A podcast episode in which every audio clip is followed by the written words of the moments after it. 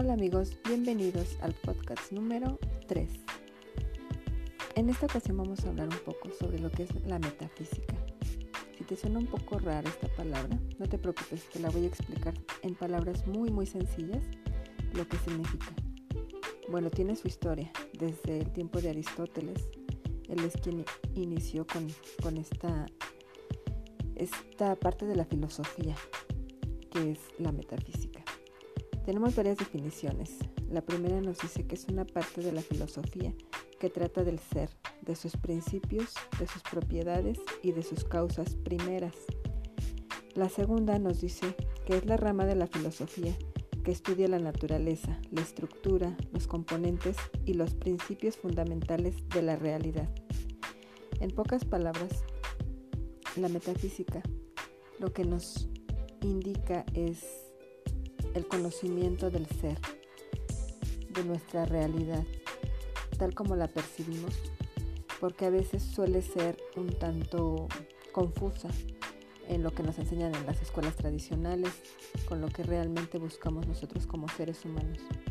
Cuando hacemos esa introspección hacia nosotros mismos y nos damos cuenta que la realidad que para mí puede ser una, para otra persona es muy distinta esa realidad. Entonces, la metafísica lo que nos indica es cómo tú puedes percibir esa realidad de una forma muy, muy sencilla, que más que nada tiene que ver con entender tu ser, cómo, cómo trasciende esa energía que todos tenemos y cómo todos estamos en una en un universo donde se rige por varias leyes universales que iremos viendo a lo largo de los podcasts. En esta ocasión nos vamos a enfocar un poco en la metafísica y bueno, yo para ello te quiero explicar un poco sobre un libro que, que leí, el cual me hizo mucho énfasis en mi vida. Eh, se llama El juego de la vida y es la autora se llama Florence Scovel te voy a hablar un poquito sobre ella. Esta autora nació en Nueva York hace muchos años. Em, ella fue una de las... Ella forma parte de una de las familias más antiguas de Filadelfia. Ella enseñó metafísica y sus clases siempre fueron muy concurridas. Tenía una forma muy especial de enseñar. Ella lo hacía de una manera muy sencilla, eh, de una forma fresca, amistosa y con un gran sentido del humor. Ella utilizaba mucho ejemplos de la vida cotidiana en incorporarlos con la enseñanza de la metafísica. Ella nos dice que todo radica en, en la palabra. De hecho, tiene otro libro que se llama La palabra es tu varita mágica ese, ese libro después lo vamos a desmenuzar un poco. Ahorita te voy a leer un poquito del, primer fragmento para después irlo desmenuzando. Nos dice, mucha gente piensa que la vida es como una batalla, pero no, la vida no es una batalla, es un juego.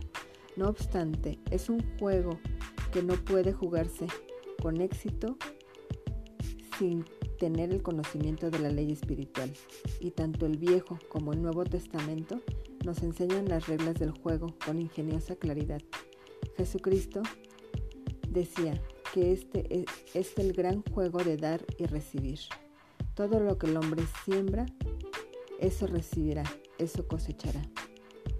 Esto sugiere que lo que el hombre envía, ya sea de palabra o de acción, se devolverá. Lo que dé, eso recibirá a cambio. Si da amor, recibirá amor. Si odia, recibirá odio. Si miente, otro le mentirá. Si hace trampas, se las harán a él. Si critica, será criticado. Nos enseña igualmente que la capacidad de imaginar representa un papel muy importante en el juego de la vida. Mantén tu corazón o imaginación alerta, ya que de éste salen todos los asuntos de la vida. Proverbios 4:23. Esto significa que todo lo que el hombre imagina, tarde o temprano, se materializa en todas sus acciones. Hasta aquí es lo que comenta el libro. Lo que podemos decir sobre este fragmento es que efectivamente todo lo que uno da, recibe. Es como un boomerang, se te regresa. Si haces el bien, se te regresa en bien y multiplicado. Si haces el mal, se te regresa también multiplicado. Es así de simple, así de sencillo. Pero muchas veces nosotros nos complicamos la existencia en no entender esas leyes universales que son tan básicas y tan importantes de que nosotros conozcamos. Porque de aquí radica todo. Todo, simplemente el hecho de que nosotros seamos conscientes de, de, de esta realidad nos hace ser mucho mejor seres humanos. Porque ya no estás, ya estás consciente más bien de que si tú haces algo mal, se te va a regresar ese mal. Si haces algo bueno, eso mismo bueno se te va a multiplicar y mucho más. Entonces, es algo súper, súper básico, súper eh, importante que todos nosotros tengamos presente todos los días de nuestra vida. Así como es tan importante estar agradecidos por el simple hecho de estar vivos y de poder convivir, de poder estar con nuestras familias, poder compartir todos esos momentos, poder em, hacer muchas cosas que otras personas quizás no tienen esa fortuna que nosotros tenemos. Pero simplemente es dejar a un lado las quejas, es dejar a un lado el hacerte el papel de víctima y al contrario, debemos siempre estar en, en una buena sintonía para que podamos dar lo mejor de nosotros y se nos sea multiplicado también. Bueno amigos, espero que les haya gustado este, este podcast. Voy a poner un episodio eh, donde te explico un poquito sobre eh, quién es Florence Covershin y vamos a, a dar un, un poquito de nuestra retroalimentación. Saludos y buenas vibras. Namaste.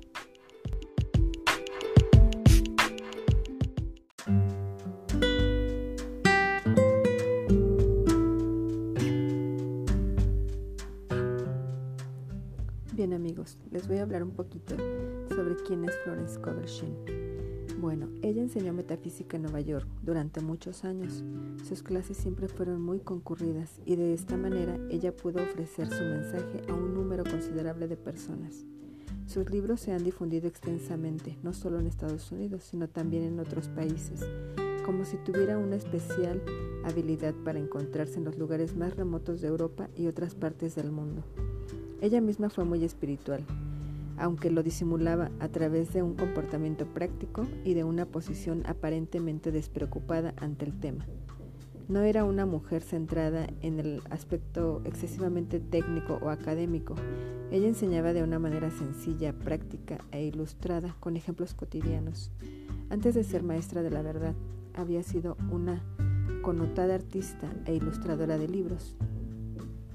Bueno, como podemos ver, es una persona que enseñó metafísica durante mucho tiempo, llegando a los lugares más recónditos y enseñando la verdad a varias personas.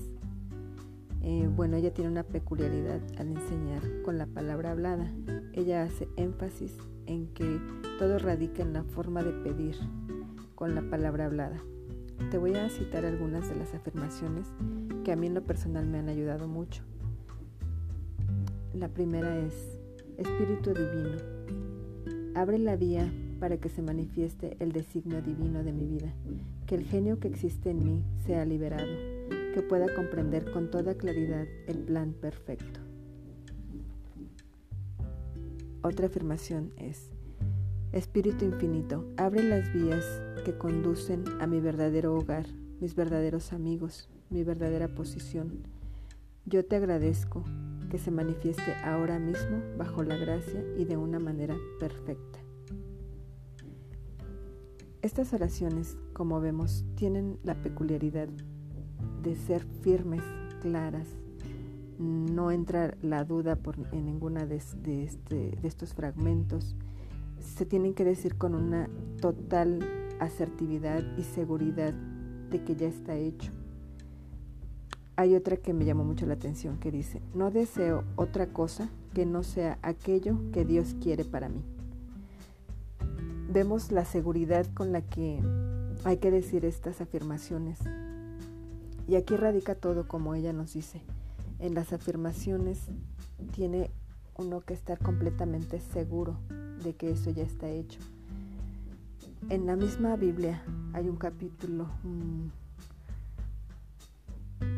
donde, donde Jesús nos dice que a él no le gustan las personas tibias. Él quiere personas decididas, fuertes, que den a conocer su palabra y que la digan con tal seguridad, con tanta, que defiendan esa, esa enseñanza que Él vino a traer a este mundo. Pero a veces es tan confusa porque Él hablaba en parábolas. Entonces, en, la metafísica vamos a ir viendo a lo largo del estudio de esta ciencia que tiene mucho que ver con esas parábolas que Jesús nos decía. Em, como lo podemos ver ahorita, eh, él, él hacía énfasis en que debemos de defender esa verdad con palabras firmes y fuertes. Así vemos que estas afirmaciones tienen esa peculiaridad, que son firmes, son seguras, aquí no entra para nada la duda. Cuando tú dices una afirmación, como lo indica Florence Covershin, son afirmaciones que te van a llevar muy seguramente al éxito, a lo que tú estás buscando, a lo que quieres en tu vida. Hay veces que, andamos por la vida sin saber cuál es nuestra, nuestra, la misión a la que hemos venido a este mundo. Pero cuando tomamos esa conciencia de que hemos venido a este mundo por alguna situación en específico, porque todos somos tan especiales, todos tenemos alguna misión que cumplir que nadie más puede hacerlo, porque tú has venido a este mundo a cumplir esa misión. Y solo Dios, pidiéndole su guía, es quien te puede orientar para que tú vayas descubriendo ese camino al cual has venido a este mundo. Por eso es tan importante el decir la palabra correctamente. Y en este segmento y en estos capítulos posteriores, en estos podcasts que vamos a estar subiendo, te voy a enseñar cómo, cómo decir esas afirmaciones para algún propósito en específico. Si quieres riqueza, hay afirmaciones especiales para la riqueza. Si quieres salud, hay afirmaciones especiales para la salud. Si quieres amor en tu vida, hay oraciones especiales que tienen que tienes tú que decir desde el fondo de tu corazón y saber qué es lo que realmente estás buscando para que pueda llegar esa persona que te pertenece por derecho divino. No es pedir por pedir nada más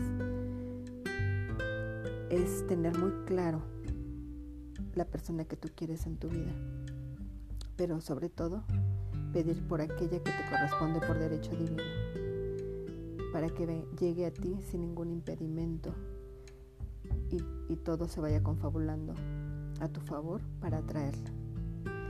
Bueno amigos, hasta aquí hemos llegado por el día de hoy, este episodio. Espero les haya gustado.